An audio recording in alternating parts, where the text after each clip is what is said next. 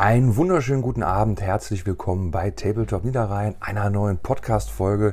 Und heute ein Thema, das sicherlich oft auch mal auf äh, Hobbytreffen oder in anderen Gesprächsrunden, äh, nicht nur unbedingt 40k-mäßig, betrifft sicherlich auch andere Systeme, aber was also immer mal ein Thema ist. Und zwar geht es um die alten Armeen, um so die alten Schätze, die man herumliegen hat. Und äh, ja, diesem ganzen Themenblock möchte ich mich heute gerne widmen.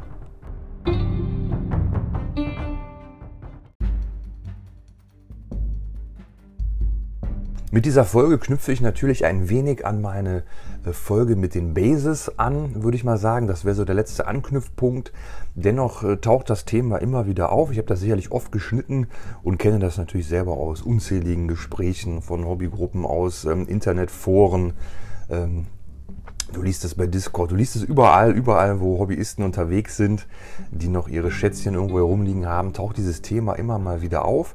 Und ähm, es ist also über einen Zuhörer an mich herangetragen worden. Da nehme ich gerne Anstoß dran und widme mich diesem Thema und versuche das also möglichst großflächig ähm, ja, abzugrasen, ähm, was es da so alles gibt. Denn, ähm, und ich denke, das ist der spannende Bezug zur, zur Gegenwart, ich lese also auch immer wieder oder auch in unseren Kommentaren oder auch in Nachrichten, ähm, dass also einige Hobbyisten jetzt äh, durch diese Zeit, in der wir gerade leben, in den letzten zwei Jahren, wisst ihr auch, man äh, kann nicht allen Hobbys äh, nach Lust und Laune nachgehen. Viele Menschen sind sehr limitiert in ihrer Freizeitgestaltung.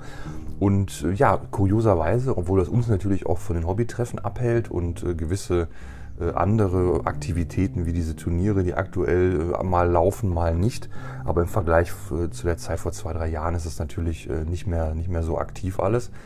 Und dennoch finden auch andere Hobbyisten wieder zurück ins Hobby oder steigen neu ein, je nachdem. Und ich denke, da ist es dennoch, wie gesagt, ziemlich interessant, sich dem Thema zu widmen. Denn ja, ich habe ja zum Beispiel auch noch die Grey Knights hier herumliegen. Die sind also im Dornröschenschlaf seit, wenn ich mich nicht täusche, 2013 irgendwie so die Zeit, vielleicht sogar wirklich zehn Jahre, ich weiß es nicht mehr genau. Die standen noch ganz viele Jahre in meiner Vitrine und danach habe ich die also in so Feldherreinlagen dann so weggetuppert. Und ja, die, die liegen jetzt im Regal äh, ganz hinten, ganz unten, wo die Couch vorsteht, wo man also nie dran muss oder auch nicht mal ohne weiteres drankommt. Und ich habe noch sogar vier unbemalte Grey Knights irgendwo herumfliegen oder halbbemalte. Und ja, mir ist nie nach Grey Knights mehr gewesen, die zu spielen. Ich müsste die alle umbasen. Und ja, ist aber theoretisch auch dem Anlass ähm, äh, ja, entsprechend auch so eine alte Armee, die ich da also herumliegen habe. Wie gesagt, die Armee ist größtenteils bemalt, wie gesagt, bis auf die paar Modelle. Und ja, dennoch fliegen sie da einfach herum. Deswegen denke ich mir, ähm, kann ich zu dem Thema sicherlich einiges beitragen. Denn ähm, es ist auch so, ich habe ja zwei, drei weitere Armeen noch und von denen waren ja ganz viele auch in Anführungszeichen alte Armeen, die jetzt herumlagen, die nicht spielfertig waren und die eigentlich nur eigentlich äh, im Zuge unserer YouTube-Aktivitäten dann äh, ja, auf Vordermann gebracht worden, äh, ja, um sie wieder spielen zu können. Denn ja, sonst hätte ich da wahrscheinlich auch gar keine Freude dran gehabt, gar keine Lust zu gehabt. Ja, denn ich habe wie gesagt eigentlich immer nur so ein, zwei, maximal drei Armeen gespielt und dann auch meistens eigentlich so ein Jahr lang Space Marines, ein Jahr Elder und äh, dann nur bei manchen Spielen mal so ein bisschen gewechselt. Habe also auch immer so das äh, Gleiche gespielt, mehr oder weniger. Und bin also erst durch die YouTube-Spielerei dazu gekommen, also dann äh, ständig wechselnde Armeen zu spielen und aufgrund dessen habe ich natürlich dann auch irgendwann gesagt, okay, äh, da müssen meine Armeen jetzt auch irgendwie wieder spielfertig gemacht werden und das ist also das Thema.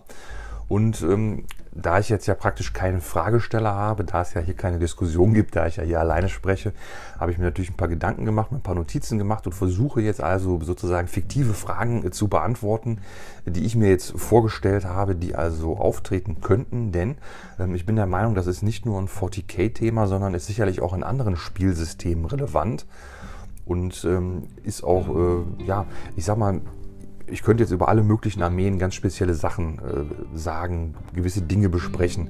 Ich denke, das ist ein bisschen äh, ja, zu langweilig. Ähm, das bedeutet, ich werde mich auf jeden Fall jetzt mal so in die Lage hineinversetzen. Ich hätte jetzt also eine alte Space Marines Armee herumfliegen, denn ähm, ich denke, Space Marines kennen die meisten, haben die meisten. Es lässt sich viel davon ableiten, allerlei Regeln, allerlei äh, Regelsituationen und ähm, alle möglichen Dinge, die wir im Hobby kennen. Also äh, Modelle werden geupdatet geupdatet, neue Ranges werden eingeführt, Modelle äh, werden vielleicht gelöscht, Modelle werden Legends. All diese Dinge gibt es bei den Space Marines und äh, zum Glück nicht bei allen anderen Fraktionen auch, aber ich hoffe, wenn ich über die Space Marines jetzt, sage ich mal, spreche, äh, dass ich dann sozusagen auch die Themen, die Probleme in anderen Armeen so mit erwische und dass ich dann hoffe, damit äh, möglichst viele Fragen, die auftauchen könnten, dann äh, beantworten zu können. Und ähm, wie gesagt, die Einleitung soll also sein, ich habe jetzt diese alte Armee und die Fragestellung ist jetzt, was tue ich denn damit? Was ist damit zu tun? Wie ist das überhaupt zu bewerten? Und wie gesagt, die Situation kann ja sein, äh, du hast jetzt ein paar Jahre Hobbypause gehabt, wie das bei mir ja mal war. Du hast vielleicht nur ein Jahr Pause gemacht, gut, dann bist du noch frisch drin. Aber nehmen wir an, du hast seit zehn Jahren nicht mehr gespielt oder hm, hast zum Beispiel in, deiner, in deinen Teenie-Tagen, in deiner Jugend oder wann auch immer ein bisschen gezockt und alles verkauft, alles verschenkt, alles weggeworfen, möchtest wieder einsteigen und äh, startest eine neue Armee zum Beispiel, dann ist es auch interessant. Oder ähm, du hast noch eine alte Armee herumfliegen. Äh, ich hatte zum Beispiel damals die Blood Angels und die Dark Angels äh, und was hatte ich noch, irgendwelchen Borgs. Äh, die hatte ich so in so alten Koffern äh, mit so Schaumstoff irgendwie mal im Keller und Küchenrolle irgendwie so eingepackt, dass da nichts dran kam. Ähm, die habe ich ja dann zu meinem Hobby wieder Einstieg dann aus dem Keller geholt und da reingeguckt, was da so drin ist. Und das fand ich dann wieder ganz toll. Oder es kann auch sein, man kriegt günstig eine Armee bei eBay. Ne? Ich meine, gebrauchte Armeen, je nachdem, wie groß die sind, wie umfangreich das alles so ist, wie alt die Modelle sind, ähm, kann man so eine Armee ja teilweise auch sehr günstig bekommen. Äh, das wäre dann auch, sagen wir mal, interessant, dass man sich dann auch überlegt, okay, ich habe jetzt diese alte Armee hier, äh, wie, was soll ich damit tun? Ne? Was ist so der beste Weg? Und da habe ich natürlich auch kein Patentrezept, aber da ich ja schon zwei, drei Armeen so ein bisschen fertig gemacht habe, flott gemacht habe, Ne, beim Auto spricht man ja immer vom, vom Restaurieren oder so. Und so in etwa würde ich das auch sehen. Und äh, ja, darum soll es also heute dann mal möglichst ausführlich und möglichst allumfassend gehen.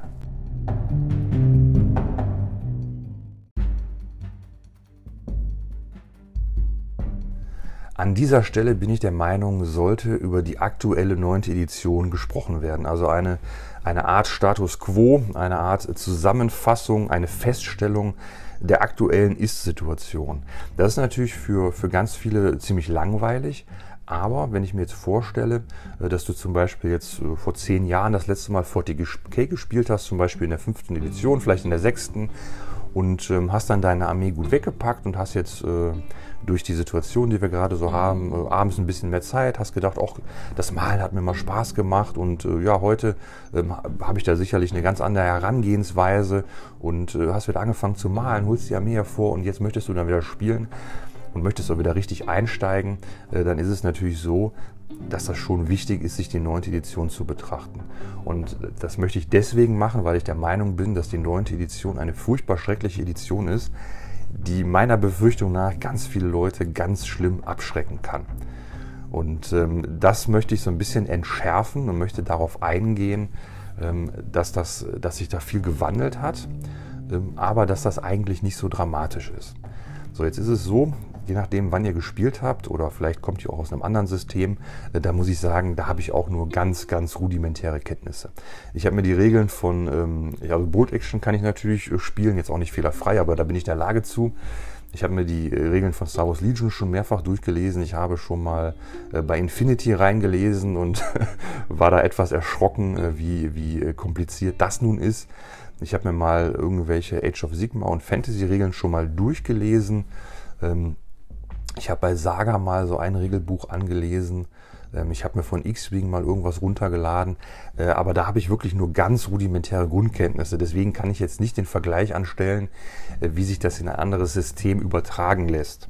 Ich möchte nur darauf hinaus, ähm, insofern ihr jetzt andere Spiele spielt, das Spiel hat sich ganz stark gewandelt, ist sehr, sehr verkompliziert worden, sehr umfangreich geworden und aktuell sehe ich es so, wir sind also im Zenit, wir haben den Zenit ähm, der Schnelllebigkeit erreicht.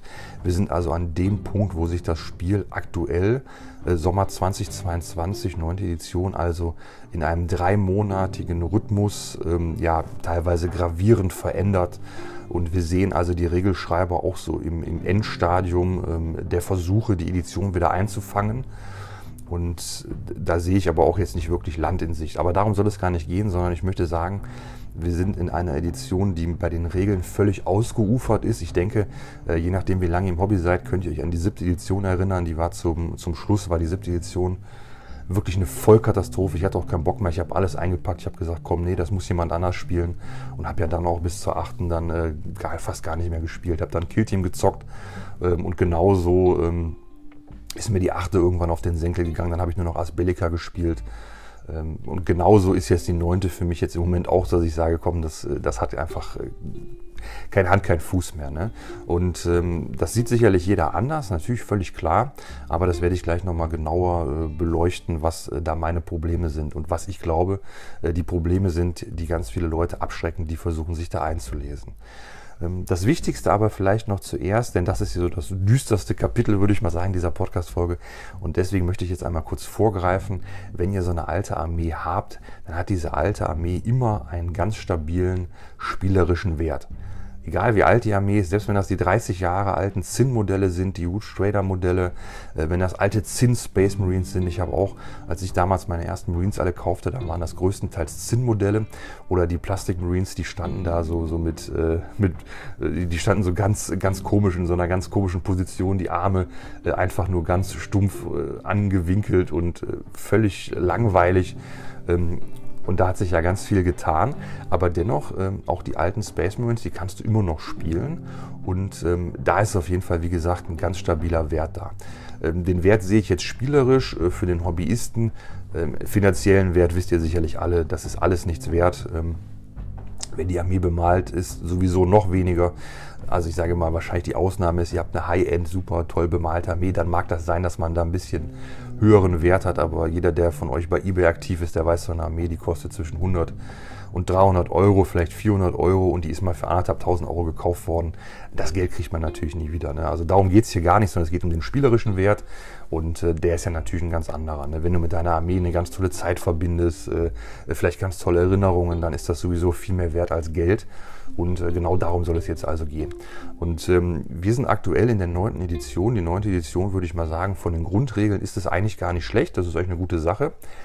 Ist aber natürlich komplett anders als die Regeln, äh, die ihr noch aus der fünften, sechsten, siebten kennt. Egal was ihr guckt, alles ist anders. Äh, auch die, die ganz klassische Space Marine Statline hat sich verändert. Ähm, man trifft immer noch gut, keine Frage, aber man hat es alles so ein bisschen, äh, bisschen, äh, bisschen invertiert. Äh, GW tut sich ja immer sehr, sehr schwer mit der Addition und Subtraktion. Ähm, das beschreibt man genau andersrum und wundert sich dann, dass es manche Menschen nicht verstehen. Ähm, das ist immer ein bisschen kompliziert, aber das ist eigentlich natürlich alles noch so, wie ihr das kennt. Ne? Man hat die Bewegungsphase, Schussphase, Psi-Phase, Nahkampfphase, bla bla bla. Das ist alles ein bisschen genauer beschrieben worden, ist auch alles eigentlich, ist auch einen guten Weg gegangen. Ähm, es gibt dann einfach nur gewisse Sachen, die sehr kompliziert sind. Ähm, das ist aber eigentlich völlig uninteressant. Ich werde mich jetzt auch gar nicht mit den Regeln beschäftigen, ähm, sondern einmal nur kurz umreißen, was das Problem mit der Schnelllebigkeit ist und möchte dann kurz sagen, dass ihr das einfach ignorieren könnt. Aktuell ist es so, in der achten und der neunten Edition haben wir gesehen, jede Fraktion bekommt einen Kodex, Kodex, einen eigenen, mehr oder weniger, in Anführungszeichen. Das ist die gute Nachricht, ihr müsst nicht mehr fünf Jahre warten oder, oder habt euren, euren uralt Kodex aus der vierten Edition und wartet äh, in der sechsten immer noch. Ähm, selbst die Black Templar haben jetzt das äh, Supplement bekommen. Es hat ja 100 Jahre gefühlt gedauert. Und es gibt immer noch so ein bisschen Hin- und Herschieberei. Die Harlequins hatten eine Zeit lang ihren eigenen Kodex. Jetzt sind die Harlequins wieder Elder, äh, dürfen aber auch bei den Dark Elder benutzt werden. Die Dark Elder heißen aber jetzt Drukari. es hat sich also schon ein bisschen was verändert. Äh, das ist aber eigentlich noch alles ungefähr äh, so, wie man es kennt. Was jetzt relativ neu ist, es gibt jetzt diese Erratas, die gibt es jetzt schon seit vielen Jahren. Und so ein Errata ist jetzt sozusagen eine Art, ja, wie ich das jetzt mache, eine Art äh, ähm, auch FAQ, also da werden dann Fragen, die angeblich jemand GW gestellt hätte, werden da dann beantwortet. Und dann äh, gliedert sich ein Errata in also noch äh, drei äh, ja, Unterkategorien, sage ich mal. Das sind also die Regeländerungen, dass man sich zum Beispiel vertippt hat, dass man sich vertan hat, dann werden die Regeln geändert. Ähm, neue Regeln werden dazu ähm, geschrieben, wenn man zum Beispiel irgendwas ja auch vergessen hat zum Beispiel oder was ändern möchte. Und das Dritte, äh, es werden noch Regeln gelöscht. Das ist sehr unglücklich, weil gelöschte Regeln, ähm, die sind ja dann nicht mehr da und vielleicht hat man die noch im Kopf. Das ist ein bisschen kompliziert, das ist sogar sehr kompliziert, aber ich möchte diesen Regelteil nicht unnötig in die Länge ziehen, möchte nur sagen, es gibt diese Erratas. Diese Erratas gibt es zu jedem Kodex, die gibt es zum Regelbuch Und die müsste man oder sollte man schon kennen, denn die sind schon sehr gravierend, denn das sind die Steuermechanismen, mit denen GW eine Armee also super gut macht oder auch zum Beispiel, wenn sie gerade zu gut ist, danach unspielbar oder, oder sagen wir wenigstens mal abmildert und sehr schlecht macht. Dann gibt es mittlerweile einen weiteren Mechanismus, das nennt sich dann äh, Balance Data Slate. Ähm, der wird aktuell und tatsächlich ist das jetzt relativ aktuell geschehen. Der wird dreimonatig äh, veröffentlicht, also in drei Monaten alle drei Monate in diesen Abständen und der wirft das Spiel also komplett über den Haufen. Das ist ja das, was ich gerade sagte. Wir sehen das Endstadium der neunten Edition. Man, man äh, versucht jetzt jede Armee auf Teufel komm raus so stark wie es nur geht zu machen. Man hat mit dem aktuellen Balance Data Slate äh, alle möglichen Abschwächungen, die man im Vorfeld im letzten halben Jahr vorgenommen hat, hat man gelöscht. Nicht alle, aber sehr viele und versucht damit dann äh, ganz äh, selektiv gewisse Armeen wieder zu pushen. Und das hört sich komisch an, das ist auch komisch und eigentlich ist es auch total lächerlich, aber äh, man kann da ja jetzt auch nichts zu sagen, das müssen wir so hinnehmen. Und ähm, das Verrückte ist, was hier passiert, ähm, die Regeln so sehe ich das eigentlich, die Regeln sind so ein bisschen dem, vom Spiel entkoppelt worden. Also äh, die Miniaturen, das, was wir, man, man schreibt ja Miniaturen gewisse, gewisse Regeln, gewisse, gewisse Fähigkeiten zu. Ne? Man hat so eine Vorstellung, das ist ein Space Marine und dieses und jenes. Und wir haben aktuell also Mechanismen, die sozusagen von außen dem übergestülpt werden und die dann da gewisse Sachen äh, machen. Also es ist ich kann es nicht besser beschreiben, es ist einfach verrückt. Dann haben wir einen ganz verrückten Mechanismus in den Regeln. Wir haben Gefechtsoptionen. Das sind genau diese, diese Fähigkeiten, die eigentlich losgelöst von den Miniaturen sind. Ähm, das sind einfach ganz verrückte Sonderregeln, die man dann äh, ja, nur sehr situativ einsetzen kann. Äh, die sind auch limitiert, die musst du dir sozusagen erkaufen und dann kannst du also mit deiner Armee ganz verrückte Dinge tun. Und ähm, diese Gefechtsoptionen sind so der, in Anführungszeichen, der Mechanismus seit der achten Edition, der das Spiel maßgeblich bestimmt. Denn wenn so eine Gefechtsoption total gut ist, ähm, dann ist egal, was du für Modelle hast, äh, dann machst du das einfach und dann ist deine Armee auf einmal total gut. Das ist also ein sehr eigenartiger Mechanismus. Und wenn du davon noch nie gehört hast, dann würde ich das sehr wundern. Und ähm, das sorgt also dafür, dass du dass du in einem Spiel in der Regel nie weißt, was passieren wird. Denn jeder, jeder Spieler, jeder Kodex hat halt so 30 verrückte Sonderregeln, die man gar nicht alle auswendig kennen kann und die auch meistens dann ähm, ganz konkrete Spielmechanismen aushebeln, die also irgendetwas erlauben, was außerhalb der ganz normalen Spielregeln stattfinden würde. Als Beispiel dann bewegen die sich nochmal doppelt oder äh, kämpfen nochmal doppelt oder äh, du verwundest dann auf einmal nicht mehr, du kannst nicht mehr so gut treffen. Ähm, es ist natürlich klar in den Regeln beheimatet, aber es sind schon sehr, sehr verrückte Regeln, wenn man das noch nie gehört hat und wenn man jetzt, sagen wir mal, aus der fünften, sechsten auf einmal jetzt prompt in die neunte einsteigen würde. Und dann ist es so, es gibt dann noch ähm, Grand Tournament Bücher, das sind dann, ähm, ja, das gab es in der achten auch schon, diese Chapter Approved. Einen wirklichen Vergleich zu vorher gab es nicht. Es gab früher schon mal diese Chapter-Approved Bücher, die gibt es schon 100 Jahre gefühlt. Die hatten aber nicht den Stellenwert, nicht den Impact, nicht die Aussagekraft, wie das heute der Fall ist. Da gibt es eigentlich keinen Vergleich zu. Das könnt ihr euch so vorstellen, es gibt das Grundregelwerk, was kein Mensch braucht. Und anstelle des Grundregelwerks kommt halt aktuell sogar das zweite Buch schon in diesem Jahr raus. Äh, früher kam das einmal im Jahr, jetzt offenkundig zweimal im Jahr mit neuen Missionen, mit neuen äh, Regeln. Ähm, auch da werden wieder stärkere Einschränkungen aktuell vorgenommen. Und ähm, auch das Spiel ist jetzt ein wenig verändert. Das würde ich aber sagen, ist eigentlich alles gut. Und ähm, da das jetzt nicht zu lang werden soll und das auch total langweilig ist, möchte ich nur sagen, wenn ihr jetzt neu einsteigt und ihr lest euch die Regeln durch, ihr lest im Forum irgendwas, ihr guckt in den Battle Report und hört das alles und denkt, das ist alles voll kompliziert, dann möchte ich jetzt mit meiner Ausführung nur sagen, das ist richtig, das ist kompliziert, das ist nicht optimal, das ist aber überhaupt nicht schlimm. Denn es ist so, wenn ihr jetzt sowieso in, einer, in, einem Freundeskreis wieder einsteigt, dann spielt ihr sowieso einfach so auf eurem Niveau. Dann könnt ihr einfach, und das soll nicht negativ gemeint sein, ganz wichtig, dann spielt ihr einfach nur so, wie ihr das für richtig haltet. Dann könnt ihr sagen, wir spielen jetzt einfach nur mit dem Grundregelwerk äh, oder mit irgendeinem Chapter-Proof, was auch immer, und dann spielt ihr nur damit. Denn ihr werdet selber ganz schnell merken, das Spiel ist nicht ausbalanciert, es ist sehr unfair und ihr müsst in der Spielergruppe selber dafür sorgen, dass es einigermaßen fair wird. Ähm, denn nur wenn es fair ist, werden auch alle Spaß haben und dabei bleiben. Das ist ganz wichtig. Und wenn dann diese ganzen äh, Erratas kommen, diese Balanced Data Slates, dann, ähm, dann kann man das alles mitmachen. Man sollte das auch, wenn man dazu in der Lage ist. Aber es ist überhaupt nicht schlimm, wenn man sagt, komm, ich komme da gar nicht hinterher. Ähm, ich möchte gerne ohne diese, diese, diesen Balanced Data Slate jetzt einfach mal mein Spiel spielen. Denn äh, das Wichtigste ist ja klar natürlich Turnierspieler, die haben natürlich ein ganz anderes Ansinnen. Aber das Hauptaugenmerk auf unserem Hobby liegt ja darin, dass jeder da das so betreiben sollte, wie er möchte und auch Spaß haben soll. Und ich merke es selber, bei manchen Spielen bin ich so maßlos überfordert mit diesen ganzen Regeln, weil ich muss auf einmal, ich habe mein Regelbuch, ich habe dann meinen mein Codex, ich habe mein Supplement, ich habe vielleicht nochmal das Psychic Awakening und ich habe dann, hab dann noch vier Erratas daneben liegen und muss mir dann noch vielleicht noch die Designer-Commentaries anlesen und, weil die Regelschreiber es total verbaselt haben, vernünftig zu erklären, wie Fight First geht, muss ich mir da auch nochmal eine PDF runterladen mit drei Seiten, damit ich mir einfach nur durchlesen kann, wie der Nahkampf jetzt zu spielen ist. Und damit möchte ich nur sagen, einfach bitte nicht so ernst nehmen. Das wird nie irgendwie so heiß gegessen, wie es gekocht wird. Da gibt es immer Wege, das vernünftig zu spielen. Und da sollte man sich nicht verrückt machen lassen. Und das Beispiel, was ich nämlich jetzt bringen möchte, ne, zum Beispiel nehmen wir an, du spielst jetzt nur einmal im Monat, ne, war jetzt hier bei uns auch gängig, großes Hobbytreffen einmal im Monat.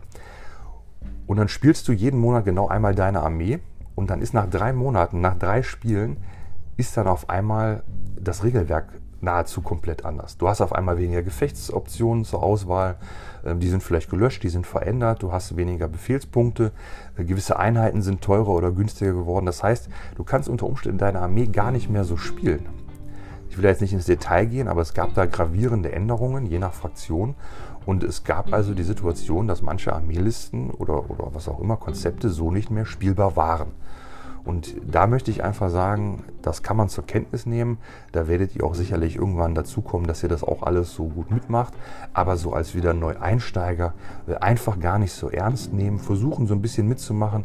Und ich bin mir sicher, wenn ihr als Einsteiger in eine Hobbygruppe äh, kommt, wenn ihr dann, dann da mitmacht, dann bin ich mir sicher, dass die Leute, die lange dabei sind, die werden da auch Rücksicht nehmen, die werden euch das alles erklären und die werden das sicherlich genauso sehen wie ich und werden sagen, komm, wir spielen jetzt einfach und wir ignorieren einfach im Zweifel jetzt dieses Errata, dieses FAQ und Hauptsache wir kommen so ein bisschen ans Würfeln und haben jetzt eine gute Zeit. Und deswegen äh, möchte ich das auf jeden Fall gesagt haben. Äh, lasst euch davon nicht verrückt machen.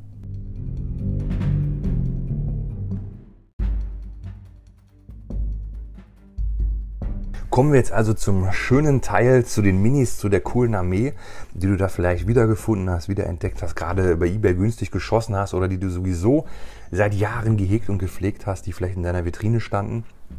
Und um die soll es jetzt gehen.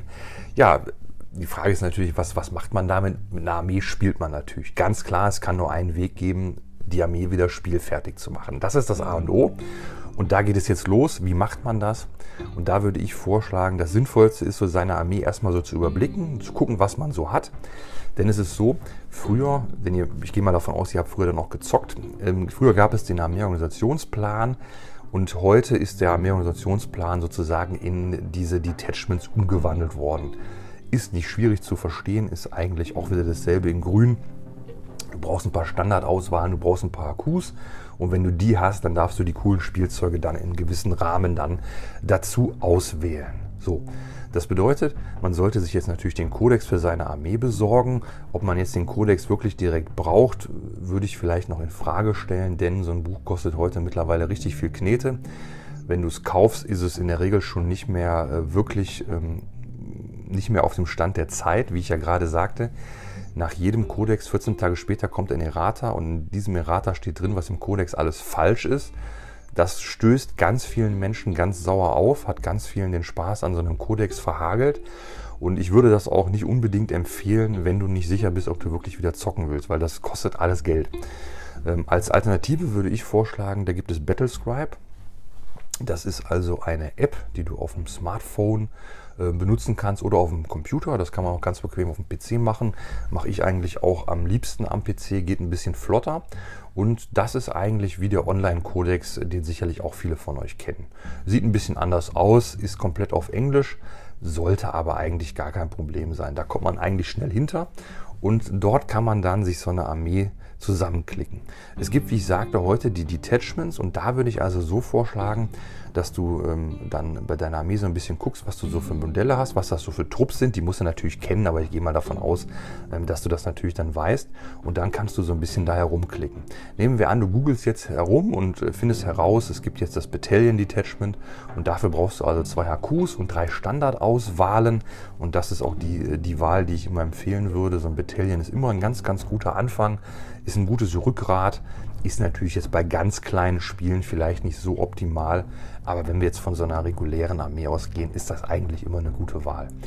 Und dann schaust du einfach, ob du jetzt den drei Standardauswahlen zusammenbekommst. Ne? Das sind in der Regel 3x5, 3x10 Männchen von was weiß ich. Ich bin ja von Space Marines ausgegangen. Nehmen wir an, das sind jetzt 3x10 taktische Marines. Soll ja eine alte Armee sein, da gab es die Primaris noch nicht. Und zwei HQs. Und dann ist es so, wir haben heute eine viel größere Auswahl. Wir haben heute bei den Space Marines Captain, Lieutenants. Es sind eigentlich alles Space Marines. Ähm, früher gab es jetzt den Lieutenant gar nicht. Und äh, da könnt ihr sozusagen auch einfach sagen, komm, der ist jetzt mein Lieutenant, der ist jetzt mein Captain, wenn das halt irgendwelche alten Charaktermodelle oder besondere äh, BCMs von euch von damals waren. Das ist gar kein Problem.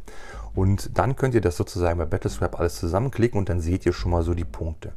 Und dann würde ich immer vorschlagen, dass man versucht, diese Armee auf irgendeine einigermaßen verbreitete Punktgröße äh, zu bekommen. Das verbreitetste sind sicherlich 1000 und 2000 Punkte. 2000 Punkte finde ich für einen Anfänger, für einen Wiedereinsteiger einfach nicht so gut. Und ich finde, 2000 Punkte sind auch eine große Belastung äh, finanziell, als auch was die Zeit und den Aufwand angeht. Deswegen würde ich vorschlagen, wenn ihr euch zum Beispiel an den aktuellen Grand Tournament Regeln ähm, orientieren mögt, dann sind das 1000 Punkte. Wir spielen zum Beispiel immer 1500 Punkte. Äh, genauso populär waren eine ganze Zeit hier bei uns in Deutschland ja auch 1250 durch Asbellica. Ähm, ich habe gesehen bei T3, es gibt auch 750 Punkte Turniere. Aber ich sag mal grob, ist 1000 Punkte sicherlich immer ein guter Richtwert. 1000 Punkte sind immer noch verdammt viele Minis, je nachdem, was ihr hinstellen wollt. Es ist auf jeden Fall eine richtige Armee. Ähm, müsst ihr euch jetzt ähm, vorstellen. Bei den Space Marines sind das zum Beispiel 3x5 Primaris Marines, 2 HQs, äh, vielleicht zwei, drei Dreadnoughts oder, oder ein Dreadnought und ein Panzer, so die Größe. Äh, bei der imperialen Armee, da könnt ihr natürlich äh, hunderte Minis dahinstellen, aber 1000 Punkte bei der imperialen Armee sind zum Beispiel auch zwei, drei Panzer, 30 äh, Infanteristen und vielleicht noch irgendwas Cooles dabei. Und bei den Eldar kannst du auch zwei Serpents stellen, äh, zwei Zauberer, 15 Ranger und noch irgendwie kein Dare oder sowas. Also 1000 Punkte äh, sind schon nicht so wenig. Ich weiß, dass natürlich für ganz viele Hobbyisten das einzig wahre nur 2000 Punkte sind. Aber ich würde vorschlagen, wir wollen uns ja jetzt auch nicht äh, ja, völlig überfordern, äh, sondern es ist natürlich auch immer davon abhängig, wie groß ist diese alte Armee. Ne? Ist das natürlich jetzt, sind das drei Wäschekörbe voll mit Space Marines? Klar, dann hast du die 2000 Punkte schnell fertig. Aber es soll ja auch darum gehen, dass man damit wieder ans Spielen kommt. Und ich bin der Meinung, dass man mit kleinen Spielen einfach ein bisschen besser reinkommt äh, und auch sich ein bisschen besser, weil man muss sich nicht so viel merken, man muss sich nicht so ganz schlimm auf alles konzentrieren. Und ich bin der Meinung, dass man mit einem 1000-Punkte-Spiel besser in das Hobby zurückfindet als mit einem 2000-Punkte-Spiel. Und jetzt ist es nun so, wenn ihr jetzt diese Armeeliste so ein bisschen zusammenklickt, so nach euren Miniaturen, was ihr so habt, dann kann es also sein, dass ähm, gewisse Bewaffnungen vielleicht nicht mehr so ganz adäquat dem aktuellen Datenblatt entsprechen. Das liegt also daran, dass sich die Datenblätter, die früher sagte man ja immer nur Codex-Eintrag, heute sagt man dann Datenblatt, aber dieser Eintrag äh, der, der Miniaturen mit den Bewaffnungsoptionen, die sie haben, das hat sich bei vielen Armeen äh, verändert. Viele Sachen sind rausgeflogen. Ähm, hier und da wurde dieses und jenes geschoben. Manche Waffen ganz, äh, auch ganz teilweise sehr, sehr äh, detailliert wurde diese eine Waffe dort ausgenommen. Das muss man einfach so hinnehmen. Daran muss man sich orientieren. Und das kann also dafür sorgen, dass ihr also gewisse Modelle ja dann nicht wirklich regelkonform da stehen habt. Dann ist es auch noch so, gewisse Waffen äh, haben, sich, haben sich verändert. Ich bringe mal ein Paradebeispiel, die Energiewaffe. Früher war die Energiewaffe die Energiewaffe, heute ist ein Energieschwert, eine Energieaxt ähm, oder so ein, so ein Power Die haben verschiedene äh, Profile. Also das, die kosten auch teilweise mal unterschiedlich viele Punkte. Jetzt im Moment ist es wieder gleich, aber die kosteten auch mal alle unterschiedlich viele Punkte. Das Schwert kostete mal drei, die Axt mal fünf Und das ist also schon so, dass das heute etwas äh, detaillierter ist. Und genau aus diesem Problem ergibt sich das oft, das habe ich nämlich auch sehr oft gehabt, dass man gewisse Männchen mit gewissen Bewaffnungen so nicht mehr spielen durfte, weil das früher völlig egal war und heute aber dann leider eben nicht mehr so ist. Der andere Punkt ist natürlich immer der, ähm, wenn man natürlich diesen kompetitiven Gedanken im Sinn hat oder den Sinn einer starken Armee, dann ist es natürlich auch so, dann sind gewisse Waffen auch einfach jetzt heute besser oder schlechter, als das zum Beispiel zur Zeiten der fünften Edition der Fall war, als Beispiel. Ähm, da müsst ihr euch natürlich überlegen, ist euch das egal, sagt ihr, komm, ich spiele die so, wie sie sind, oder das würde ich jetzt empfehlen. Oder nutzt man die Gelegenheit und sagt, komm, ich klicke mir jetzt einfach diese 1000-Punkte-Liste zusammen. Ne, ich habe hier ungefähr meine, meine, meine Space Marines. Ich mache mal ein Beispiel. Ich würde zum Beispiel nicht 3x10 Space Marines spielen, taktische, sondern ich würde sagen 3x5 äh, für das Battalion. Äh, zwei coole HQs. Der Klassiker bei Space Marines ist immer Captain Lieutenant. Ne? Und das würde ich dann erstmal zusammenklicken und dann würde ich mir überlegen, okay, jetzt habe ich dann diese 15 taktischen was sollen die jetzt können? Ja, die sollen dann, das ist natürlich die Sache, wenn man natürlich nicht gespielt hat, wenn man nicht weiß, was aktuell auf einen zukommt, dann ist es natürlich klug, sich so ein bisschen zu informieren. Und dann kommt man darauf, heute gibt es Sekundärmissionsziele, Marker halten ist ganz wichtig. Heute gibt es nicht mehr punktend, dafür gibt es ähm, Objekt gesichert. Bedeutet man, äh, ja, eigentlich ist es wieder punktend. Das bedeutet eigentlich so, diese Standardauswahlen haben sozusagen eine Ich halte den Markerregel besser als du. Ähm, und diese, eine, diese Regel übertrumpft dann sozusagen Modelle, die diese Regel nicht haben. Ist jetzt ein bisschen kompliziert erklärt, ist eigentlich ganz einfach und möchte damit auch nur sagen, dass ähm, diese Standardauswahlen einfach nicht kriegsentscheidend sind. Die sind gut, um so Punkte äh, einzusammeln, um Marker zu halten, um sich so ein bisschen zu schützen vor den äh, feindlichen äh, Schocktruppen, ne? so Thermis, die herunter teleportieren, das kennt sicherlich jeder. Denn heute muss man dann so Abstand halten. Heute darfst du also nicht mehr einfach ähm, mitten irgendwo reinschocken und diesen Abweichungswürfel würfeln, sondern heute ist es so, dass man einen, einen, einen 9 Zoll Radius um jede Einheit Abstand halten muss, wenn man da herunter teleportiert. Und deswegen ist es schon sinnvoll, im Spiel seine Armee sozusagen schon äh, strategisch aufzustellen, dass man diese 9 Zoll zu allen Seiten und vor allem auch ins Herz seiner Aufstellungszone, ins Herz seiner Armee dass man die geschlossen hält, dass der Feind sich sozusagen nicht hinter feindliche Linien teleportieren kann. Heute gibt es auch noch andere Regeln, wie man sich so bewegen kann. Man kann zum Beispiel durch Psy-Kräfte irgendwo hin jumpen, also teleportieren oder über gewisse Relikte. Das sind alles Sachen, die es früher nicht gab und da muss man also so ein bisschen aufpassen. Und dennoch ist es so, dass man also jetzt, ähm, nehmen wir an, wir haben jetzt die Armee zusammengeklickt, haben jetzt gesagt, wir nehmen drei, dreimal fünf Space Marines, äh, zwei coole HQs und dann kann man diese Armee noch bis 1000 Punkte füllen mit den Modellen, mit den Einheiten, die man da so hat, die man cool findet. Würde ich vorschlagen, einfach das, was dir gefällt, was du da ausmachen kannst. Und insofern da jetzt gewisse Waffenoptionen nicht so ganz optimal sind, würde ich vorschlagen, ähm, das schon umzubauen. Heute gibt es mittlerweile, oder gibt es auch schon ganz lange, gibt es Bits-Shops äh, bei eBay, da kriegt man die meisten Waffen für 1, 2 Euro. Oder vielleicht habt ihr auch eine Bitsbox oder macht aus zwei, drei Space Marines einen optimal ausgerüsteten. Oder äh, ja, Freunde, Bekannte, äh, Hobbygruppen, was auch immer. Man kann sicherlich überall diese Bits bekommen. Und ich würde schon sagen, dass man sich die Mühe machen sollte, wenn man jetzt sagt, man möchte wieder ein bisschen zocken, äh, dass man diese Armee umbaut. Denn den Vorteil, den ich sehe, wenn die Armee, sagen wir mal, komplett bemalt ist, dann, dann ist der Aufwand mal so eine Hand und so ein Schwert Silber zu bemalen, das ist ja, ist ja ruckzuck gemacht. Das würde ich sagen, ist schon wichtig, denn ähm, heute ist es ja so, man spielt eigentlich immer wie sie Wick, habe ich auch schon mal eine Folge darüber gemacht. Das ist dieses What you see is what you get. Bedeutet, wenn du einen Space Marine da hinstellst und der hat einen Bolter, dann solltest du nicht sagen, das ist jetzt ein Space Marine mit einem Melter. Das ist ja dieses Phänomen, was sich Proxen nennt. Das gab es damals auch schon, ist dann irgendwann etwas ausgeuferter als eben diese Waffen diese Unterscheidungsmerkmale bekamen. Ja gut, ich will da gar nicht weiter darauf eingehen. Ich möchte nur sagen, man sollte, auch wenn man diese alte Armee hat, sollte man niemandem zumuten, äh, dass man da 15 Modelle proxt und dann sagt, ja, ich bin aber ein Einsteiger und da musst du doch Verständnis haben. Äh, da muss ich ganz klar sagen, da hat keiner Bock drauf egal, egal wie gut man sich mag, das ist einfach ein total ätzendes Spiel und da, da hat keiner Freude dran. Weil das Problem an diesem ganzen Rumgeproxe ist, man weiß es nachher selber nicht. Es wirkt immer so, als würde einer mogeln, auch wenn man das gar nicht möchte. Und da würde ich schon sagen, egal egal wie die Minis aussehen, man sollte sich die Mühe machen. Oder eben, wenn man eben jetzt sagt, man hat halt nur die schlechte Bewaffnung, dann sollte man auch sagen, okay, dann nehme ich in Kauf, die so zu spielen. Das ist, das ist schon wichtig, wenn man das jetzt nicht umbauen möchte. Das würde ich sagen, ist also eines der, der echten Probleme, äh, die man bei so einer alten Armee hat.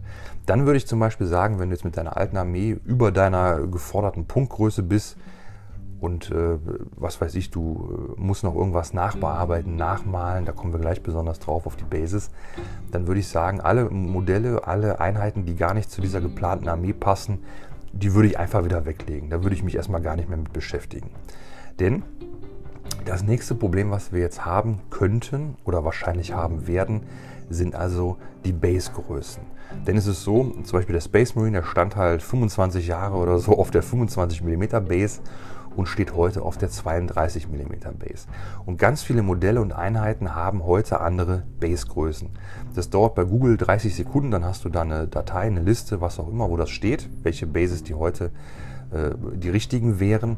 Und auch hier würde ich sagen, man sollte sich die Mühe machen und die ganze Armee vernünftig umbesen. Denn äh, einerseits ist es so, das ist sozusagen ungeschriebenes Gesetz, bisher noch ungeschrieben, äh, dass du das auch machen musst, aber es ist so, im Spiel sorgt es für, ja, für Vor- oder für Nachteile. In den meisten Fällen kann ich aus der Erfahrung sagen, sorgt es für ungewollte Vorteile, die beim Gegenspieler äh, einfach nicht besonders gut ankommen. Man kann sicherlich für eine, für eine Handvoll Spiele kann man das sicherlich erstmal so zocken, aber wenn man wirklich dann nach zehn Spielen sagt, komm, ich möchte wirklich wieder einsteigen, dann sollte man sich schon die Mühe machen, das umzubasen. Das würde ich wirklich empfehlen. Und auch da, wie in meiner äh, Folge mit den Bases, da gibt es heute diese Texturfarben. Äh, da kann man das sicherlich dann relativ zügig machen. Und wie gesagt, das muss man auch nicht sofort machen, aber wie gesagt, so irgendwie nach einem halben Jahr, wenn man dann sagt, okay, das ist jetzt doch wieder so mein Hobby, da habe ich richtig Lust drauf, dann sollte man das schon machen, bin ich fest der Meinung. Dann ist es so, die Regeln haben sich ja allgemein verändert. Also die Schlagkraft von gewissen Einheiten, Modellen ist nicht mehr so, wie sie das früher war. Das würde ich sagen, ist natürlich eventuell ein Problem für das Ego, aber ist kein wirkliches Problem. Du kannst die Modelle eigentlich alle noch spielen und auch wenn mal Modelle ein, ein Update bekommen haben, da kommt es immer ein bisschen drauf an. Zum Beispiel bei den Space Marines gab es irgendwann mal die Zeit, da wurden alte Modelle neu aufgelegt. Aber bei den Space Marines gab es ja, wie ihr sicherlich alle mitbekommen haben werdet, irgendwann mal diese neuen, neuen Rüstungstyp, die Primaris Marines. Und gewisse Space Marine äh, Charaktermodelle sind dann irgendwann mal als Primaris Variante wieder eingeführt worden. Äh, da würde ich sagen, äh, da muss man sich dann schon äh, damit zufrieden geben, dass man dann dieses Modell nicht mehr besitzt. Und dann würde ich vorschlagen, dass man dieses Modell, was dann ein ehemaliges Charaktermodell ist, zum Beispiel, was weiß ich, nehmen wir Tigurius, der alte, dass man sagt, okay, dann spiele ich den jetzt einfach als ganz normalen Psioniker. Wenn man jetzt aber zum Beispiel ein Charaktermodell, äh, jetzt ein älteres hat und das neuere Modell, ja, die sehen, die sind gleich groß, gleich hoch. Die Rüstung ist eigentlich noch ungefähr identisch, ne, je nachdem, was es da so gibt. Dann würde ich schon sagen, äh, dann kann man sich damit begnügen, dass man sagt, ähm, ich lege die äh, Modelle jetzt einfach zum Beispiel, wie ich das mal gemacht habe, mit Kork ein bisschen höher, denn wir wissen alle, neue Modelle werden immer größer als die älteren. Und ich weiß jetzt zum Beispiel bei den Tyranniden, da ist es natürlich so, dass natürlich alte Zinnmodelle äh, durch große Kunststoffmodelle ersetzt worden sind. Da muss ich sagen, da muss, das muss man sicher, sicherlich sich dann genau anschauen, ob das noch funktioniert, dass man sagt, okay, ich base jetzt die Miniatur auf eine größere Base und lege den mit Kork nochmal äh, drei Zentimeter höher. Wenn das passt, geht das bestimmt. Es gibt aber bestimmt auch bei manchen Armeen dann Beispiele, wo das nicht funktioniert. Soll also nicht jetzt allgemeingültig sein, aber ich denke, ihr wisst, was ich damit äh, zum Ausdruck bringen möchte. Die äh, Primaris-Modelle bei den Space Marines sind alle, wie gesagt, ein bisschen größer. Und ihr könnt sicherlich auch keine Space Marines, keine Firstborns als Primaris dann proxen. Das sieht sicherlich auch komisch aus. Aber da sind wir eigentlich zum größten Teil in der Situation, dass das auch gar nicht nötig ist. Denn, das ist ja das, was ich vorhin schon mal sagte, ganz wenige Modelle sind wirklich gelöscht worden aus den Kodizes. Die meisten sind irgendwie noch vorhanden. Äh, die Modelle, die wirklich gelöscht worden sind, was ich in Erinnerung habe, ja, mir fällt da immer wenig ein, aber die Straflegionäre sind ja gelöscht worden. Äh, die ganz kleinen Taugeister sind mal gelöscht worden. Äh, von diesen, von diesen Wüstenkriegern der imperialen Armee sind welche gelöscht worden.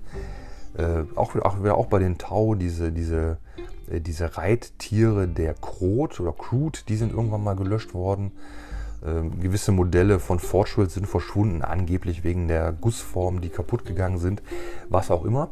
Viele, also einige Modelle sind also dann oder Einheiten gar nicht mehr zu spielen und ein gewisser Teil der Einheiten sind heute Legends geworden. Wenn ihr das noch nie gehört habt, das könnt ihr auch auf der GW-Seite irgendwo finden. Da gibt es also dann diese PDFs, da sind also dann Einheiten aufgelistet, die heute dann äh, ja Legends im Englischen, ich weiß gar nicht im Deutschen, Legenden, legendäre Einheiten, was auch immer. Die sind da aufgelistet worden. Das sind also Einheiten, die dann praktisch ihre Datenblätter, ihre Codex-Einträge verloren haben. Als Beispiel bei den Space Marines, die Charaktermodelle konnte man eigentlich alle immer mit Bike oder auch mit Jumpack spielen. Es gab also zum Beispiel den Psioniker auf Bike, den Apothekarius auf Bike, äh, den Bannerträger auf Bike, äh, den Tech Marine auf Bike und diese Einheiten sind alle verschwunden, insofern als dass sie jetzt in den Legends aufgenommen wurden. Da ist es so, da war damals der Tenor, es hieß, Legends-Einheiten bekommen einmalig ein allerletztes Datenblatt für die aktuelle Edition, in der das halt geschrieben wurde und dürfen auf Turnieren nicht mehr gespielt werden, sozusagen nur für Freundschaftsspiele und da ist das dann okay. Da würde ich sagen, wenn ihr so Legends-Einheiten habt, dann könnt ihr die im Freundeskreis spielen solltet die aber immer auf jeden Fall so als Option nur wählen. Also nehmen wir an, ihr wollt jetzt unbedingt einen ähm, Apothekarius auf Bike, ja, das ist kein, kein Akku, ist ein schlechtes Beispiel.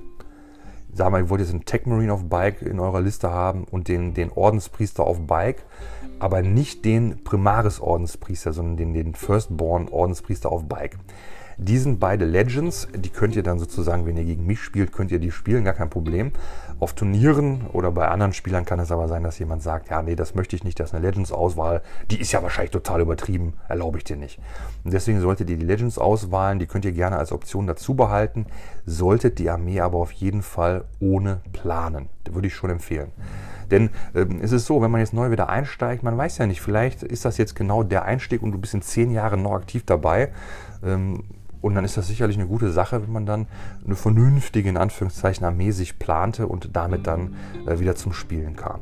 Das würde ich, äh, würde ich also schon sagen. Und äh, weil ich das gerade schon angeschnitten habe, äh, manche Modelle haben einfach neuere Modelle bekommen, die einfach einen Tick größer sind. Natürlich auch die Base und so. Beispiel bei meinen ähm, Elder, die Phantomdruiden. Da gab es früher welche aus Zinn. Die kamen dann nochmal aus Feincast und waren natürlich gleich groß, standen sehr gedrungen auf 25 mm Basis, bekamen dann Kunststoffmodelle und die Kunststoffmodelle sind einfach mal locker zwei Köpfe größer und stehen auf einer 40er Base. Und da ist es so, die habe ich dann also mit Kork höher gelegt, dass also die Kopfhöhe ungefähr ähm, hinkommt, ähm, dass, die, dass die also dann dieselbe Größe in Anführungszeichen haben.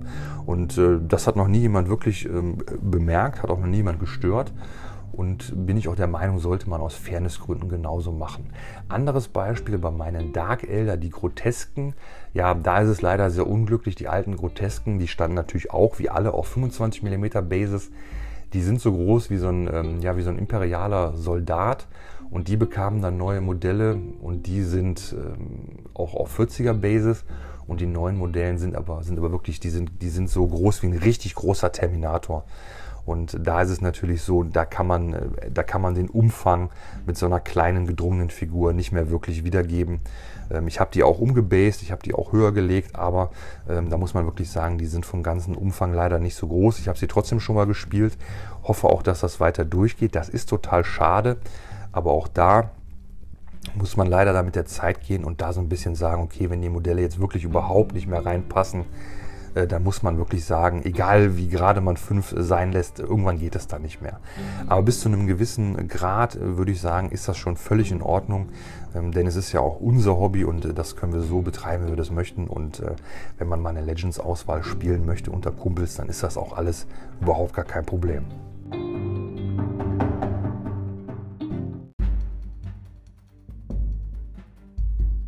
Das Ganze möchte ich mal anhand von einem Armeeprojekt von mir so ein bisschen verdeutlichen. Und ähm, ich werde da mal mit den, mit den Blood Angels beginnen. Die Blood Angels habe ich gespielt während der sechsten Edition. Seinerzeit waren die Sturmtruppen, die Sturmmarines Standardauswahlen. Und dazu habe ich meistens gespielt einen Psioniker mit Jump Pack, dann meistens Mephiston Und äh, ja, abwechselnd manchmal auch noch Ordenspriester mit Jumpack. Oder äh, was habe ich noch gespielt? Den, ähm, den Zauberer äh, Dreadnought, den Labarian Dreadnought fand ich auch mal ganz cool. Dann habe ich immer gerne Todeskompanie gespielt. Ich hatte so einen äh, Terminator-Trop, ich hatte mir einen Whirlwind geholt, denn ähm, ich hatte immer gedacht, ich möchte gerne auch irgendwie mal so ganz weit schießen und habe die Blood Angels so verstanden wie so eine, ja, eine mobile Eingriffstruppe, die dann mit den Jump Packs über das Spielfeld hüpft. Und ich wollte mit der Armee also ganz aktiv dem, dem, äh, dem anderen Spieler dann meinen Spielstil aufdrücken, ihn die ganze Zeit unter Druck setzen. Und da ging es mir gar nicht darum, jetzt immer zu gewinnen. Sowieso die Siegesbedingungen waren ja in der fünften, sechsten sowieso ganz andere. Du musstest einfach am Ende vom Spiel den Marker halten. Äh, das heißt, du brauchtest zwei, drei Einheiten, die hast du versteckt, die haben dann deine Marker gehalten und dann hast du versucht, die vom Gegner einzunehmen. So, fertig. Und die habe ich dann also einmal in der achten gespielt und habe da dann gemerkt, okay, ich habe gar keine Standardauswahl und dann hieß das in der achten Edition, ich bekomme keine Befehlspunkte. Und wenn du keine Befehlspunkte hast, dann kannst du auch keine Gefechtsoptionen einsetzen. Und heute ist es so, dass die Gefechtsoptionen essentiell sind, dass die ganz, ganz starke Synergien, teilweise die stärksten Synergien im Spiel ergeben. Und das ist einfach essentiell bei manchen Armeen etwas wichtiger als bei anderen. Also sagen wir, je schwächer der Kodex an sich, desto wichtiger sind die Gefechtsoptionen und umgekehrt. Und ich hatte jetzt das Problem mit den Blood Angels. Ich hatte also keine Standardauswahl, hatte also keine Einheit mit OPSEC, die sozusagen beim Marker halten gewisse andere Einheiten übertrumpft. Das ist jetzt nicht so dramatisch, war aber auch nervig. Aber das Schlimmste war, wie gesagt, ich hatte keine Standardauswahl. Ich konnte die Armee aber so komplett spielen. Ja gut.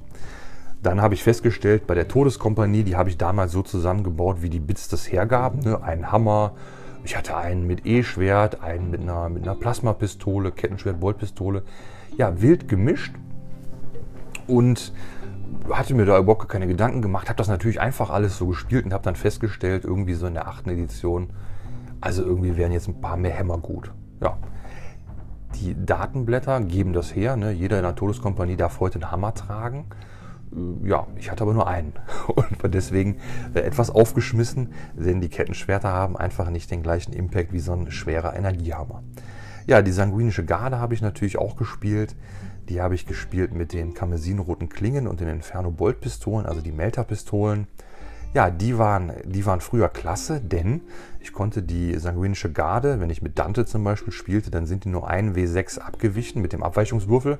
Das heißt, äh, die standen, ich habe die einfach dann auf 6 Zoll gestellt und dann standen die eigentlich inner, alle innerhalb von äh, 6 oder 7 Zoll beim, beim Gegner dran. Ich konnte immer mit den Melterpistölchen schießen. Heute muss ich ja 9 Zoll Abstand halten. Das heißt, heute kann so eine Melterpistole, die ich für 15, 15 Punkte, je nach Edition, je nach, äh, je nach äh, gerader Stand der Edition, ähm, kann ich mit dieser Waffe einfach nie nach dem Herunterteleportieren schießen. Bedeutet, wenn ich so eine sanguinische Garde spiele, dann darf die, das ist auch ganz wichtig, du darfst nicht mehr in der ersten Runde herunterteleportieren, sondern erst ab Runde 2. Das heißt, diese Einheit, die halt irgendwie 200 Punkte kostet, die spielt von fünf Spielrunden unter Umständen, ich kann sie natürlich auch aufstellen, aber möchte ich die teleportieren lassen, spielen die eine Runde schon mal nicht mit von vier. Also sind schon mal 20% weg. Dann in der Runde 2, wenn die herunterkommen, können die mit ihren Melter-Pistolen gar nicht schießen. Dann ist also schon die zweite Runde von fünf Runden weg, in der ich von diesen Melter-Pistolen irgendwas hätte. Und das äh, ist natürlich so eine Sache. Zum Beispiel heute würde ich die mit dieser Angulus, äh, heißt es Angulus Bolt, boah, weiß ich gar nicht. Auf jeden Fall die andere Variante, die die sanguinische Garde hat. Das ist also so eine Art Boltpistole, die aber zwei Schuss hat. Da kommst du immerhin auf zehn Schuss äh, mit fünf Mann. Und das ist heute mit, ja, mit gewissen anderen Regeln, die man den Space Marines gegeben hat, ist das unter Umständen schon ganz ordentlich. Ist jetzt kein Beinbruch, möchte nur dieses Beispiel bringen, dass ich da jetzt zum Beispiel heute das vielleicht ein bisschen anders gemacht hätte. Andererseits, eine Melterpistole ist heute, finde ich, noch besser, als es früher der Fall war. Dennoch war das auf jeden Fall so ein, so ein Momentum, wo ich gedacht habe, okay, hier hat sich schon was verändert. Dann, sanguinische Garde habe ich so gebaut, fünfmal die Boys alle mit Schwert und Pistole.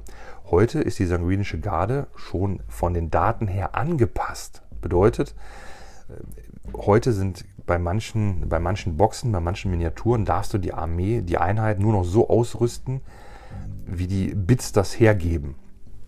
Also da ist ja das Paradebeispiel von letztens mit den Harlequins.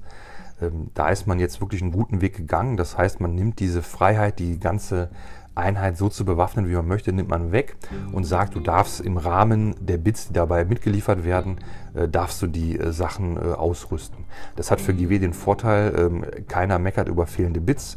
Man kann in Bits-Shops einen reindrücken, denn die Bits wird dann natürlich zukünftig keiner mehr separat kaufen. Aber für uns sehe ich den Vorteil auf jeden Fall darin, dass man sich nicht mehr teure Bits kaufen muss. Und dennoch ist das eine gewisse Problematik, eine gewisse Abwägung, die man da treffen muss. Bei der sanguinischen Garde ist es zum Beispiel so, dass jetzt auch der Bannerträger, die dürfen ja so ein Banner tragen. Das Banner hat ganz andere Regeln bekommen. Heute ist der Bannerträger ein separates Modell. Und lange Rede, kurzer Sinn. Da konnte man ganz viele Überlegungen anstellen und Sachen ändern. Da habe ich mich zum Beispiel dazu entschieden, ich lasse das einfach genauso, wie es ist. Und ja, ansonsten war ich mit den Blood Angels ganz zufrieden. Die hatten natürlich früher, früher eine coole Regel mit dem Zurückfallen aus dem Nahkampf. Das gibt es heute nicht mehr. Das kann euch also auch passieren, wenn ihr lange nicht gespielt habt, gespielt habt dass also alte, äh, ja, alte coole Kombis einfach nicht mehr funktionieren. Äh, Mechanismen haben sich verändert. Psi hat sich ganz stark verändert. Und die Nahkampfphase hat sich sehr, sehr stark verändert. Und da gibt es viele verrückte Dinge. Und da würde ich aber sagen, das äh, nimmt man einfach so hin. Und ich möchte jetzt mal darauf hinaus, was bei meinen Blood Angels das Problem war. Das war wirklich dieses Detachment. Ich habe dann gesagt, ähm, ich habe in der achten zwei Spiele gemacht, die haben mir so wenig Spaß gemacht. Es war wirklich nichts zu machen. Es war kein Land in Sicht, nichts. Und ich hatte in der Zeit auch keinen Bock gehabt, umzubasen und keinen Bock gehabt, da noch Modelle dazu zu holen. Und jetzt in der neunten, wie gesagt, aufgrund von YouTube, da habe ich gesagt, komm, ey, du musst die Blood Angels jetzt irgendwie wieder fit machen. Ja, und dann habe ich genau das gemacht, was ich gerade gesagt habe. Ich habe mir also Battlescribe geschnappt und habe erstmal meine Modelle alle so hingestellt, wie ich sie so habe. Ne? Ich hatte diese Sturmtruppen und äh, Todeskompanie, Sanguinische Garde, äh, alle möglichen Dreadnoughts und alles, was es so gab, habe ich so hingestellt, habe geguckt und habe für mich also gesagt, okay, die Hakus, die werde ich auf jeden Fall alle so behalten. Das muss genauso bleiben, wie es ist. Dann habe ich geschaut, okay, jetzt sind die einen sind jetzt Standard, die anderen sind jetzt Elite, so ein bisschen geguckt und habe dann da so ein bisschen alles mal vorsortiert und habe dann also festgestellt, ähm, da sieht es also ganz, ganz düster aus im Standard-Slot. Und da war jetzt dann die Überlegung, ich hatte zum Beispiel ein paar Scouts, ja, die Scouts habe ich den Zeitpunkt verpasst, die waren sogar mal Standard, sind aber jetzt Elite, ja. Das heißt, da habe ich mir gedacht, okay, die Scouts, die brauchst du gar nicht, die sind direkt aus der Armee rausgeflogen. Die habe ich weggeräumt, habe ich für eine andere Armee unbemalt, die kann ich für die Blood Angels gar nicht gebrauchen. Das heißt, es mussten jetzt Standardauswahlen her. Und da war für mich die Entscheidung natürlich relativ einfach, denn ich habe mir überlegt, ich nehme einfach die besten Standardauswahlen, die es aktuell gibt. Und das sind die Infiltrator bei den Space Marines. Und habe mir dann so eine 10er Box der Infiltrator geholt. Ja, dann hatte ich schon mal gesagt, okay, dann spiele ich 2x5. Und dann brauche ich noch einen dritten Trupp, um dieses Battalion dann spielen zu können. Und dann habe ich mir einfach noch normale Primaris genommen, die ich hier noch rumliegen hatte. Ne? Jeder hat irgendwo ein paar Primaris rumfliegen aus irgendeiner Box. Und so habe ich dann gesagt, okay, das sind jetzt dann äh, fünf Intercessors, fünf Infiltrator, fünf Infiltrator. Die werden direkt auf 32 mm gebased und dann ist das einfach fertig. Dann habe ich das Battalion und dann habe ich die Freiheit, dass ich mir jetzt noch alle möglichen Elite-Einheiten wählen darf, Sturmeinheiten, Unterstützung und dann kann ich damit so ein bisschen loslegen. Ich kann sogar, wenn ich sagen möchte, ich möchte unbedingt vier Charakter spielen und zum Beispiel viermal Sturm oder was, dann kann ich auch sagen, dann kann ich mit diesen, mit diesen drei Standardauswahlen kann ich dann auch zwei oder sogar drei Patrol Detachments spielen. Und da habe ich mir gedacht, das ist ja super gut. Ähm, da habe ich also alle Freiheiten und mehr braucht man dann auch nicht. Und deswegen habe ich auch gesagt, die Scouts, obwohl die Scouts jetzt zu dem Zeitpunkt dann schon wieder Elite waren, deswegen brauche ich die Scouts gar nicht. Die Scouts fliegen raus. Die kommen, die brauche ich gar nicht äh, umbasen. So, dann habe ich geschaut, dass das Battalion Detachment gibt also die größte Freiheit bei einem großen Armeeaufbau, denn man schaltet sich dann alle möglichen weiteren Slots frei. Und ähm, das ist halt einerseits wichtig, würde ich mal sagen, äh, wenn man so eine alte Armee hat, zum Beispiel auch eine alte thematische Armee mit vielen Dreadnoughts, mit vielen Sturmtruppen, mit äh, ja, was, was es da so geben mag, ist ja bei gewissen Fraktionen sicherlich auch anders. Und da ist aber halt der Vorteil, dass das Battalion dann, würde ich mal sagen, ist jetzt nicht hundertprozentig sicher, aber zu einem großen Teil erlaubt das Detachment dann schon, diese alten thematischen Konzepte da reinzubringen. Ne? Äh, natürlich hauptsächlich Elite-Slot, aber du darfst auch dreimal Sturm, dreimal Unterstützung oder sowas. Das ist schon eine gute Sache. Wie gesagt, man kann auch diese Spezial-Detachments spielen, je nachdem, wie weit ihr da reingelesen habt. Es gibt ja zum Beispiel dann noch dieses Elite-Detachment, dieses Unterstützungsdetachment, Sturm-Detachment. Und äh, gut, dafür braucht man dann gar keine Standardauswahlen. Das ist natürlich auch richtig, das muss gesagt werden. Aber ich bin der Meinung, dass für viele kleinere Spiele, die man so zockt, das eigentlich eine gute Sache ist. Und äh, wir wissen auch nicht, wie es weitergeht. Meine Empfehlung, wie gesagt, wäre dennoch einfach immer das Battalion, weil man im Zweifel auch wirklich äh, eine vernünftige große Armee damit äh, gut aufbauen kann. Dann ist es also so, dass ich mir gesagt habe, okay, äh, das, das sieht ja dann ganz gut aus. Jetzt habe ich also durch das Battalion kann ich jetzt äh, bis zu sechs Mal Elite spielen. Und äh, dann habe ich geschaut und dann, ja, dann, dann merkt man auch, ähm, es ist nicht so ganz furchtbar, wie man erst denkt. Ich konnte dann, äh, die Dreadnoughts waren Elite, die sanguinische Garde war Elite, ähm, der, wie heißt er, der, der, äh, der Dreadnought, der ähm, Todeskompanie Dreadnought ist Elite, der Furioso Dreadnought ist Elite. Und das, das passt dann ziemlich gut. Und da habe ich mir gedacht, das ist ja eine runde Sache. Da habe ich ja gar keine Probleme. Ne? Die Thermis waren Elite. Ja, Unterstützung.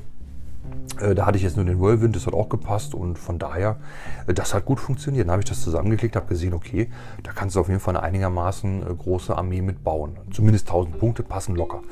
Und dann war für mich jetzt in dem Moment aber klar, okay, ich muss hier die äh, Sturm Marines, das sind 30 Stück, die muss ich umbasen. Und auch das war ziemlich cool. Ich hatte also im Sturmslot auch einfach die Möglichkeit, meine ganzen Sturmtruppen da reinzupacken. Also das hat mir auch sehr, sehr zugesagt. Auch wenn das jetzt spieltechnisch nicht das stärkste Konzept ist, aber mir ging es ja darum, dass ich auch ausspielen kann. Und meine Armee, ich weiß jetzt nicht mehr die Punktgröße, es war natürlich über 2000 Punkte, aber ich habe zu dem Zeitpunkt dann gesagt, okay, ähm, alles, was ich hier cool finde, was so für die Blood Angels äh, thematisch gut passt, das wird behalten, alles andere fliegt raus und wird dann auch umgebased. Ja, das ist natürlich eine blöde Arbeit, da musst du dir so einen Beutel 100er, so einen 100er Pack Bases bestellen, ähm, würde ich aber wie gesagt schon jedem empfehlen und würde dann heute sagen, einfach eine Texturfarbe. Habe ich auch gemacht. Ich habe so eine Wüstentexturfarbe, jeder bekommt einen Büschel, äh, vielleicht irgendwann nochmal einen zweiten und einen dritten, aber damit habe ich erstmal angefangen, um diesen Battle-Ready-Status da äh, gewährleisten zu können. Ja, Modelle umgebaut habe ich aber auch ein paar, zum Beispiel der äh, Sanguinius Priester, das ist sozusagen das Blood Angels Pendant zum Apothekarius, ist ein richtig cooler, besserer Apothekarius und der hatte früher Zugriff auf die Rüstkammer und heute hat er das nicht mehr. Und ich hatte da einfach coole Bits äh, dran geklebt von Blood Angels, die ich so über hatte. Denn wie ich sagte, damals war die E-Waffe die E-Waffe.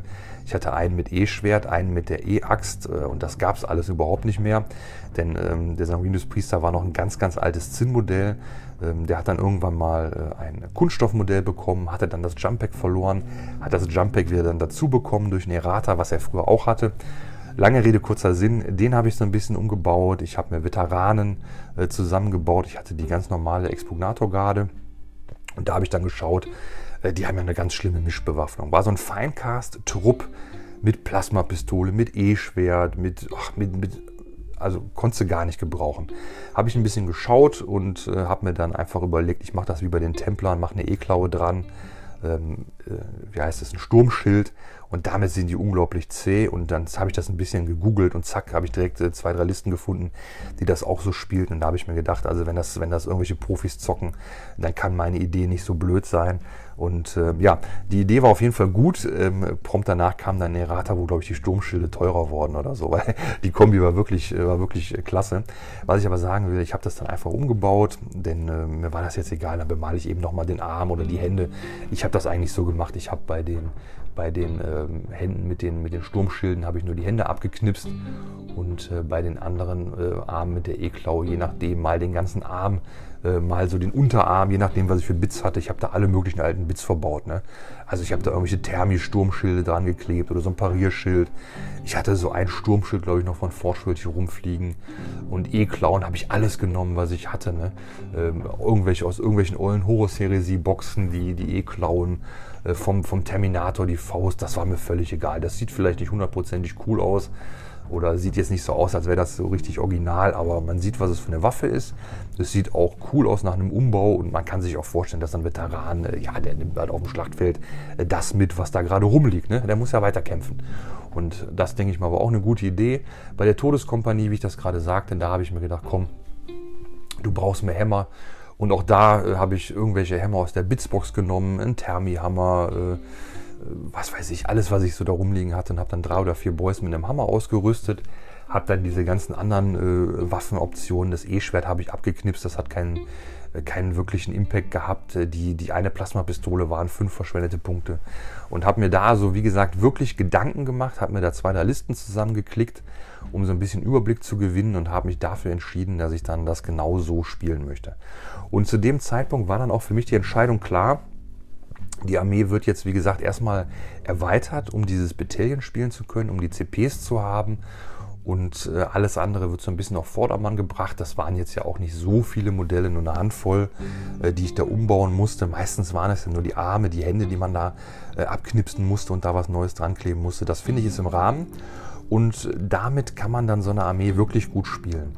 Und das ist also auch genau das, was ich euch empfehlen würde, wenn ihr so eine alte Armee habt eine, ja, eine, vielleicht mehrere Armeelisten zusammenklicken. Die Modelle, die Einheiten, die ihr cool findet, aus eurem Fundus, die würde ich da aufnehmen. Würde, wie gesagt, immer so auf 1000 Punkte planen. Vielleicht auch einfach mal aus Jux und Dollerei 2000 Punkte zusammenklicken, schauen, was da so passiert. Und würde das alles in so ein, ja, in ein Battalion packen oder in so ein, je nachdem, was ihr da braucht, in ein Detachment. Und dann würde ich mir, wie gesagt, wenn das dann fertig ist, würde ich mich da ransetzen, die Modelle alle umzubasen. Ja, das am besten an einem Wochenende in so einer Hauruck-Aktion. Äh, freitags alle mit dem Cutter runterschneiden, ähm, samstags alle draufkleben, schon mal die Grundfarbe drauf pinseln, sonntags die Texturfarbe drauf, äh, ja, und dann einfach fertig. Ne? Baserand noch schwarz machen, wenn gewünscht, vielleicht ein Büschelchen drauf ja, aus die Maus. Ne? Also so würde ich das empfehlen. Äh, so habe ich das hier auch gemacht. Und äh, klar, man kann ganz viel Liebe in die Bases stecken. Äh, mit, mit Steinchen, mit Bits, mit, was weiß ich, Wassereffekten und Gräsern und Farnen. ja, das kann man alles machen. Ist aber für den Zeitpunkt, wenn man sagt, man hat zwei Tage, um 70 Modelle umzubasen, ist das einfach ein bisschen zu ambitioniert. Und ähm, es ist am Ende Battle Ready, es sieht gut aus. Und wie ich das schon oft hier sagte, man weiß immer oder man weiß, äh, man könnte noch ganz viel mehr machen, aber ähm, ja, besser ist, man hat es erstmal gemacht als nur gewollt. Und ähm, ich denke, man kann, man kann ja immer noch mal in einem halben Jahr sagen, komm, ich mache da noch mehr Büschelchen drauf oder ich klebe da vielleicht noch dieses oder jenes drauf. Aber erstmal erstmal anfangen, erstmal fertig machen. Ähm, meistens ist man damit so glücklich und zufrieden und hat damit dann Spaß beim Spielen, dass man sich denkt, ach komm, natürlich hätte ich noch da eine Stunde investieren können, aber es sieht doch gut aus und äh, es passt doch alles für mich. Ne? Man muss ja auch mit dem glücklich sein und zufrieden sein, was man da hat. Und äh, da bin ich der Meinung, man sollte sich dann nicht, äh, nicht jetzt wirklich zu viel vornehmen, weil meiner Erfahrung die Gefahr zu groß ist, dass aus äh, zu großen Vorhaben ja am Ende ein Misserfolg werden könnte. Und ähm, deswegen würde ich das einfach so äh, machen, dass man das wirklich auch einigermaßen überblicken kann und auch bewerkstelligt äh, bekommt. Ja, ansonsten weiß ich nicht, ob ich bei diesem Thema jetzt noch irgendwas vergessen habe. Was ich also sagen will mit den Regeln, ähm, da gibt es immer dieses Auf und Ab. Mal ist die Armee gut, mal ist die Armee schlecht, mal ist die Armee gut, dann ist diese wieder schlecht. Ähm, das ist einfach ein, ein Lauf, äh, ein Auf und Ab. Äh, das geht in, in gewissen Amplituden. Ähm, da müssen wir einfach als äh, Langzeithobbyisten das so hinnehmen. Ihr kennt ja sicherlich alle, wenn die eine Armee dann schlecht war, dann hat man die andere genommen. So habe ich das gemacht. Wenn die Space Marines jetzt auf einmal total abgehangen waren, habe ich Elder gespielt. Wenn die Elder schlecht wurden, habe ich Space Marines gespielt. Ähm, das kennen sicherlich viele von euch auch. Und ich denke dennoch, das A und O ist einfach, dass man sich eine nette Hobbygruppe sucht oder äh, je nachdem, ne, ob man in Läden zocken kann. Das wird ja hoffentlich auch irgendwann wieder gehen. Und ähm, ich denke, da sollte man als Anfänger auch äh, gar keine Scheu haben. Einfach mitspielen und äh, auch einfach sagen, du hör mal, ich habe lange nicht mehr gezockt, äh, können wir einfach nochmal ein Spielchen machen. Ähm, ich bin der Meinung, dass die meisten Leute da auch Rücksicht nehmen, äh, ja, weil, äh, weil niemand hat Freude daran, Anfänger jetzt hier abzuzocken. Ne? Das heißt, da solltet ihr euch gar nicht so die Sorgen machen. Und das A und O ist einfach, dass man da mit seiner Armee einfach wieder ans Spielen kommt, dass man damit Spaß hat. Und äh, ich würde sowas auf gar keinen Fall wegwerfen. Und äh, wenn ihr jetzt sagt, ah, das ist mir alles zu viel Arbeit, ja, dann, dann spiel die Armee so, wie sie ist. Und äh, in einem halben Jahr schaust du einfach weiter. Vielleicht hast du im halben Jahr der dann überlegt, ja, vielleicht basest du die doch um. Äh, ja, oder auch nicht. Ne? Es soll ja auch nur ein Vorschlag sein oder ein, ein, ein Erfahrungsaustausch, so wie ich das gemacht habe. Ich habe das bei meinen Blood Angels äh, so gemacht. Jetzt kommt wieder die Auflistung der Beispiele, die mir alle nicht einfallen. Was habe ich noch umgebased? Die Templer habe ich umgebased, aber nicht umgebaut. Äh, bei den Templern hatte ich eine relativ große Auswahl. alles mögliche umgebased. Und wie gesagt, die Grey Knights liegen hier noch rum. Da werde ich es gegebenenfalls irgendwann auch mal so machen. Da werde ich mir eine Armeeliste zusammenklicken, äh, eventuell Modelle noch dazu holen, Modelle umbauen, dann umbasen und dann fertig. Ne? Ja. Und ähm, ich denke auch, das soll es für heute gewesen sein. Es war wieder eine sehr lange Folge. Ich hoffe, ich konnte die Frage äh, beantworten oder auch vielleicht auch gewisse Fragen, die damit einhergehen, die gar nicht gestellt worden sind. Ich würde mich natürlich freuen, äh, wenn äh, ganz viele äh, von euch wieder ins Hobby neu einsteigen, da wieder ganz viel Freude mit ihren Armeen bekommen. Und ja, wenn die alten Schätzchen mal wieder gespielt werden. Ich erlebe das immer wieder, wie cool das ist, wenn man so eine, so eine Mini auf den Tisch stellt und sagt, ja, die habe ich seit 15 Jahren im Keller gehabt. Das, das ist einfach ein total witziges, irres Gefühl. Ne? Oder wenn man sagt, hier, da habe ich vor 10 Jahren das letzte Spiel mitgemacht. Das sind einfach super witzige Sachen und äh, bringt eigentlich immer Freude und ganz viel Spaß. Ja, und mit den Worten möchte ich mich von euch verabschieden, wünsche euch ganz viel Erfolg bei euren Projekten, hoffe, ihr könnt ganz viele alte Armeen wieder auf Vordermann bringen und die wieder auf den Spieltisch in die Schlacht führen, damit äh, tolle Erfolge erzielen. Und damit soll es das gewesen sein. Bleibt gesund, bleibt dran und hoffentlich bis zum nächsten Mal.